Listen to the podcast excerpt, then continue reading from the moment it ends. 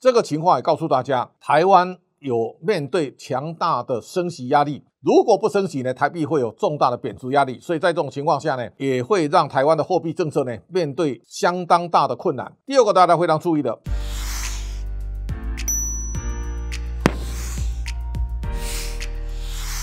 各位财讯的观众朋友，大家好，我是谢金河，欢迎再度收看老谢开讲。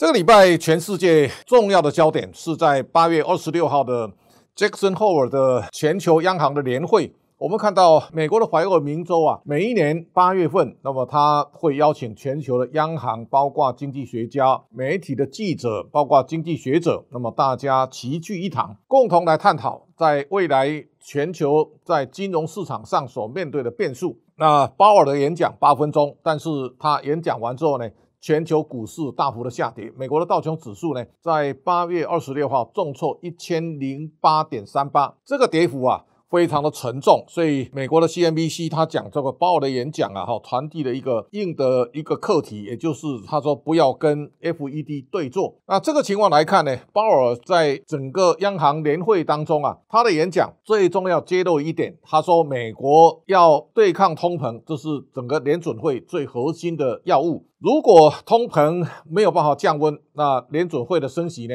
也会延长时间。那换句话说呢，面对通膨加剧，那么现在要把通膨要拉下来啊，这个时候利率呢很可能会有比较大的一个升幅。所以他认为联准会呢不会改变原来的激进的升息来对抗通膨的决策。所以看起来呢，九月份美国升息三码看起来可能是确定的事。现在联邦利率呢在二点二五到二点五，那么在升三码。会到三到三点二五，今年看起来目标啊指向三点五的几率会非常大，所以在这种情况之下呢，美国的所有的指数啊都要大幅下跌。原先呢认为通膨只是短期效应的，克鲁曼呢现在也认为升息对抗通膨别无选择。所以在这种情况之下呢，可能大家面对未来，原来大家认为通膨会降温，那么这个时候呢，市场上。信心急剧的反转，那有人也在探讨，他说鲍威尔到底会不会仿效伯克哈？那这个大家回头想一下，一九八零年的时候呢，美国的 CPI 最高冲到十八点四，那个时候为了对抗通膨。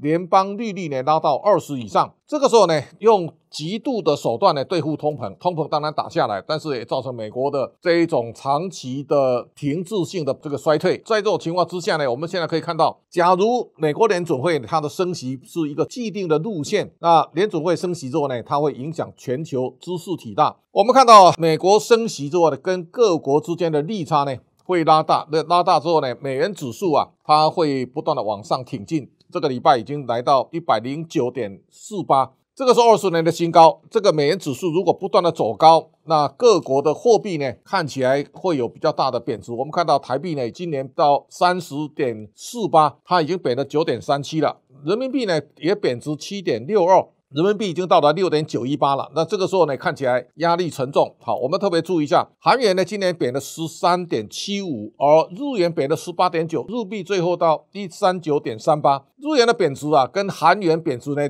意义上是不太一样的。我们看到韩元每一次在大贬的时候呢，通常都伴随着经济的危机。这个时候我们稍微看一下，日元从二战的三百六十。到二零一一年呢，它升值到七十五点三五。那这个时候呢，大家看到日本是因为日元经过漫长的升值的道路，让日本失去了竞争力。这个时候呢，日元回贬，慢慢让日本重新找回它原来的竞争的轨道。但是呢，韩元在这个地方的急速的贬值，也代表韩国在产业的调整，现在看起来是走向的颓势。这个颓势。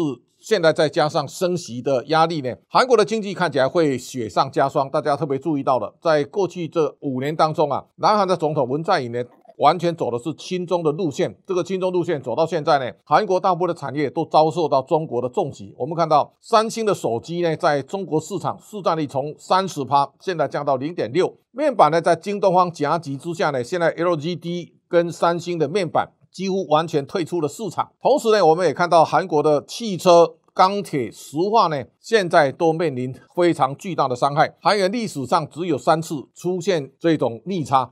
在一九九七年的时候呢，韩国出现第一次逆差，韩国几乎啊三十一个财团倒了十六个，韩元贬值到一千六百九十五。两千零八年呢，韩国再度出现逆差，这个时候韩元到一三七五点六七，这一次啊，韩元到了一千三百五十一了。那这个时候大家特别要注意的，韩元每一次的贬值大概都会带来历史上的一个大的灾难，所以这个是一个未来的世界的调整当中啊，大家要非常注意的一个新的面向。好，这对人民币来讲，这个时候人民币的贬值刚好也撞见了现在中国的房地产的调整，房地产泡沫化的话呢，这看起来情况严重。所以在这个礼拜当中，大家可以看到，华为的创办人任正非呢，在内部的刊物，他已经提醒大家要面对经济的寒冬。同时呢，他也特别提到，不要再追求规模经济了，同时要追求利润，追求现金流啊，这个给台湾的产业要带来非常大的损失。换句话说呢？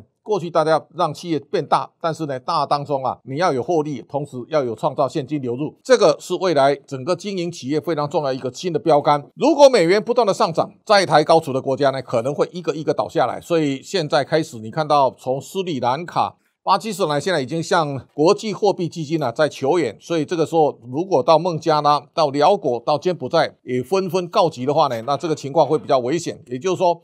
美国升息让美元大涨，同时各国货币都贬值，这个贬值也等于把通膨带到别的国家去。在这种情况之下呢，台湾在下一个回合大家非常注意的，也就是新台币呢现在正在加重贬值的压力。我们看到台币呢在去年最高升到二十七点三七五，但现在呢新台币呢贬到三十点四八。那大家特别注意到，美国升息九码，如果九月再升三码，等于升了十二码，十二码代代表它利率调升三趴。那美国利率调升三趴呢？我们到现在为止，央行的利率呢只调整一码半，换句话说，我们只升值了零点三七五。美国跟台湾之间的利差呢加大以后呢，台币毫无抵抗力，所以这个是对央行在未来货币政策当中啊所面临的最急剧的挑战跟考验。大家知道，在彭淮南总裁的时代呢，他一向以稳定为原则。一方面呢，他让台币长期不敢贬、不敢升，同时呢，让利率几乎变成一滩死水。那现在呢，大家要开始面对国际上波涛汹涌、变化万端的经济环境，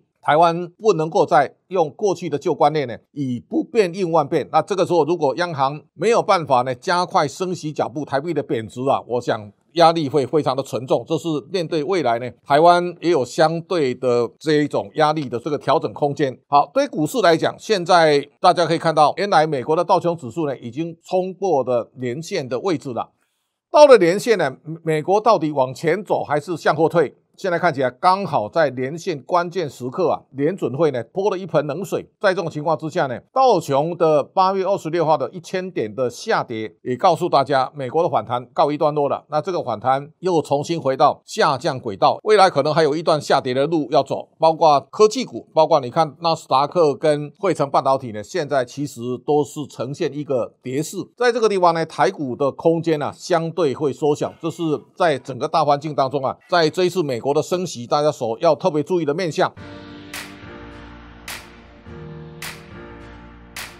回头我们要特别看一下欧洲的情况。如果欧洲的情况加剧的话呢，对未来的世界啊，看起来会成为一个比较大的经济的破口。美元会强势，最大关键是欧元的弱势。欧元问世到现在，你从来没看过欧元都会低于跟美国美元比例呢一比一以下。欧元这次来到零点九九，这个零点九九，英镑也来到一点一六八。那这个情况也告诉大家，欧元的弱势啊，跟现在欧洲所面临的情势啊，有非常密切的关系。好，欧洲现在最大关键在对抗通膨，最关键的一个，如果它升息三吧，那这个时候呢，欧洲会面临更惨重的压力。我们来看一下全球气候变迁啊，那这一次在韩国、在台湾都曾经。出现瞬间暴雨而造成的这个街道灌水的这个情况，我们也看到，包括现在中国大陆呢，同样也面临这样的一个，有的地方在淹水，而一方呢是干的。你看到长江现在的水位呢急剧在下降啊，长江水位下降之后呢。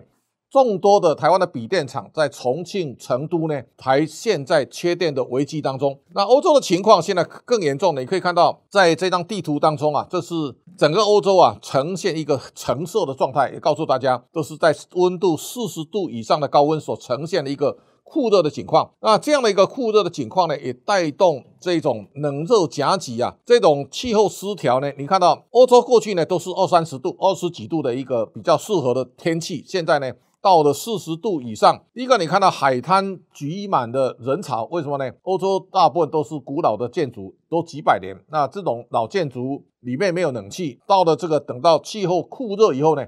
你在房间呢，根本待不住，所以大家全部跑到河边去了。所以每一条河岸呢，大概都是人。但是你看到这个在西班牙的河畔当中啊，当年纳粹的船舰被击沉了，现在都浮上水面了。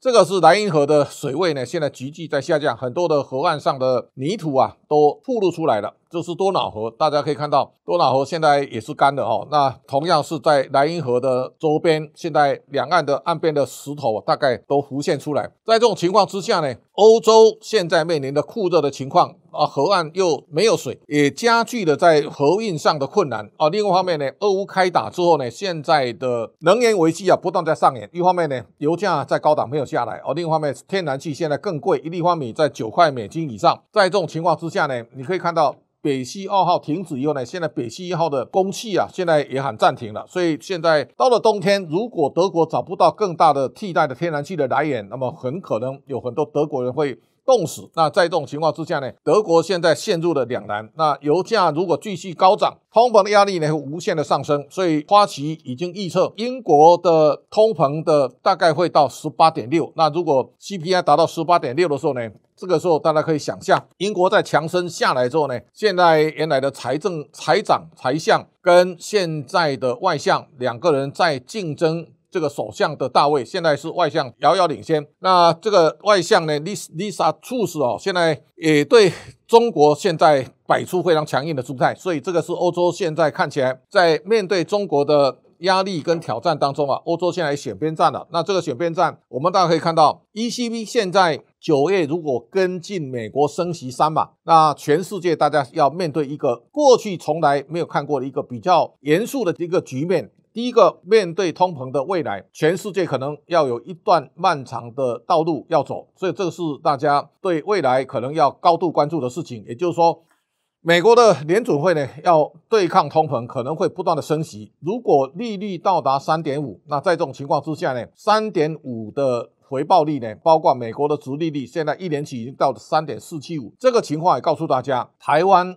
有面对强大的升息压力。如果不升息呢，台币会有重大的贬值压力，所以在这种情况下呢，也会让台湾的货币政策呢面对相当大的困难。第二个大家非常注意的，这一次任正非讲的话呢是非常严肃的。他认为要面对经济的寒冬可能有十年，那他认为二零二三到二零二五这三年呢会非常难过。他认为不要再追求规模经济的，他认为要回头重视这个利润跟重视现金流。台湾的企业的业者，大家要非常注意的。你在投资股票的时候呢，第一个呢，这一家公司是现金流入或净现金流出，可能会列为未来选股重要的参考指标。另外一个呢，利润率要高，也就是说，在不景气的未来，企业如果像过去这种茅山道士。